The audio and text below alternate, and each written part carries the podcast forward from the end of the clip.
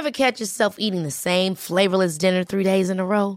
Dreaming of something better? Well, HelloFresh is your guilt-free dream come true, baby. It's me, Kiki Palmer. Let's wake up those taste buds with hot, juicy pecan-crusted chicken or garlic butter shrimp scampi. Mm. Hello Fresh. Stop dreaming of all the delicious possibilities and dig in at HelloFresh.com. Let's get this dinner party started.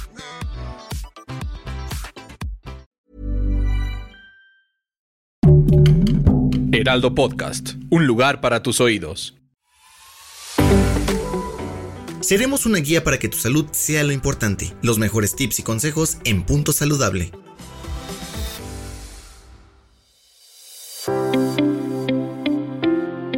Bienvenido, bienvenida a otro episodio de Punto Saludable. Mi nombre es Gabriela Epstein, licenciada en Nutrición y Ciencia de los Alimentos, y hoy te traigo la segunda parte de este tema que estuvimos platicando la vez pasada, la relación cíclica entre el sueño y la alimentación. No sé si alguna vez has pensado que lo que tú comes puede afectar la calidad de tu sueño. Eso es lo que hoy vamos a platicar, pero primero creo que estaría bien recordar que hablamos en la primera parte, que fue la primera parte de esta relación cíclica, hablamos sobre cómo la calidad y la cantidad del sueño pueden afectar nuestras decisiones al alimentarnos, desde la cantidad y el tipo de alimentos que vamos a ingerir, hasta incluso la percepción de sabores va a cambiar o se va a ver afectada dependiendo si hemos dormido poco o mal en un periodo de tiempo. Y en esta segunda entrega nos vamos a enfocar en el otro lado de la relación cíclica, es decir, cómo la alimentación puede influir en el sueño. Actualmente se encuentra en mucha investigación esta parte de la dieta como un modulador del sueño. Para poder entender esto es muy importante presentar a el personaje estelar en la regulación del sueño que es la melatonina, que es una hormona que se dedica principalmente a regular el ciclo circadiano y a modular el sueño. Y como a lo mejor has escuchado, la melatonina se segrega en nuestro cerebro cuando está oscuro. Es decir, que la producción de melatonina va a aumentar significativamente en las últimas horas del día y va a disminuir cuando vuelve a amanecer. Y bueno, para que nuestro cuerpo pueda sintetizar melatonina, vamos a requerir de un aminoácido que se llama triptófano. A lo mejor también ya sabes que un aminoácido es una molécula, un bloque que construye las proteínas. Los seres humanos requerimos de 20 aminoácidos que se consideran indispensables porque requerimos nosotros ingerirlos de la dieta y no podemos nosotros mismos en nuestro organismo hacerlo, sino que requerimos que vengan de fuera de la dieta. Y uno de estos 20 aminoácidos indispensables es el triptófano. Y bueno, algunas de las fuentes de este aminoácido indispensable son los lácteos, algunos tipos de carne como el pollo, el cordero, los granos enteros también contienen triptófano, el frijol de soya, las semillas, entre muchas otras fuentes. Y bueno, hemos de decir que la mayor parte del triptófano que ingerimos en la dieta no se va a utilizar para la síntesis de melatonina, sino para otras funciones. Pero una pequeña parte va a entrar al cerebro para poder entonces utilizarse para la producción de melatonina. Pero el tema aquí es que los transportadores que utiliza este aminoácido para entrar al cerebro no son exclusivos para el triptófano, sino que pueden utilizarlo diversos aminoácidos, es decir, que hay competencia por esos transportadores. Entonces, lo que se ha visto, lo que la ciencia ha mostrado, es que para que más triptófano pueda entrar al cerebro y que por ende más melatonina sea producida y haya un mejor sueño, se requiere la liberación de insulina. Para ver cómo, entonces ¿Qué? ¿La insulina qué? la liberación de insulina lo que va a ocasionar es que otros aminoácidos que están compitiendo con el triptófano para entrar al cerebro serán más bien utilizados para la síntesis muscular.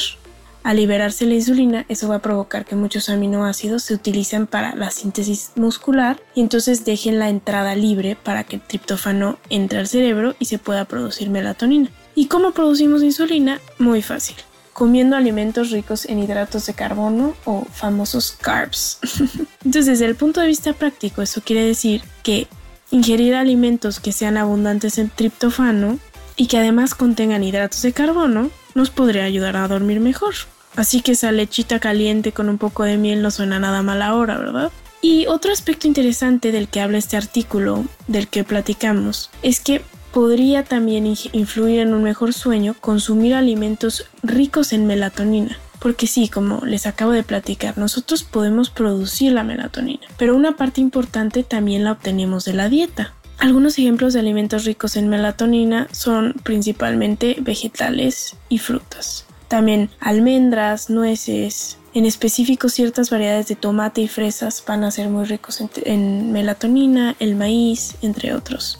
Y bueno, en relación con esto, los autores consideran varias formas y patrones de alimentación en este artículo y concluyen que el patrón de alimentación mediterráneo es el que mejor combina estas fuentes de triptofano y de melatonina en la dieta porque es muy rica en, verduras, en frutas, nueces, lácteos, granos enteros, pescado, etc. Y es la que sugieren como una de las dietas o más bien un, patrón de dieta, es decir, que no es un plan de alimentación estricto, tienes que comer esto y aquello, sino es como una manera integral de alimentarse, eso es un patrón. Y el patrón mediterráneo es el que muestra mayor evidencia, pero yo como nutrióloga me gustaría aterrizarlo a una recomendación práctica en nuestro contexto en México.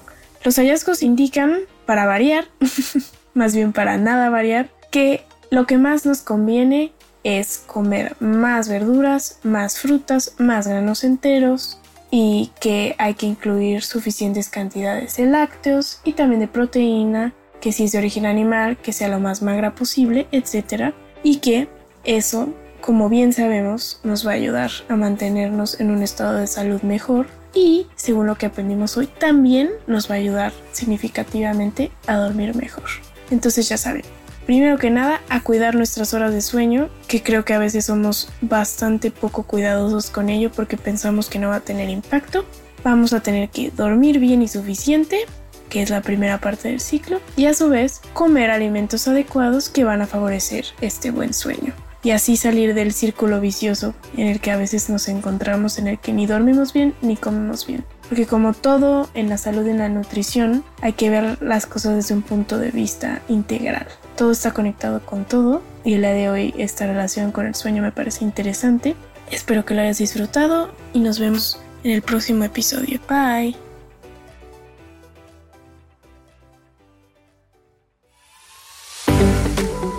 Escucha un episodio nuevo cada semana en las plataformas de El Heraldo de México.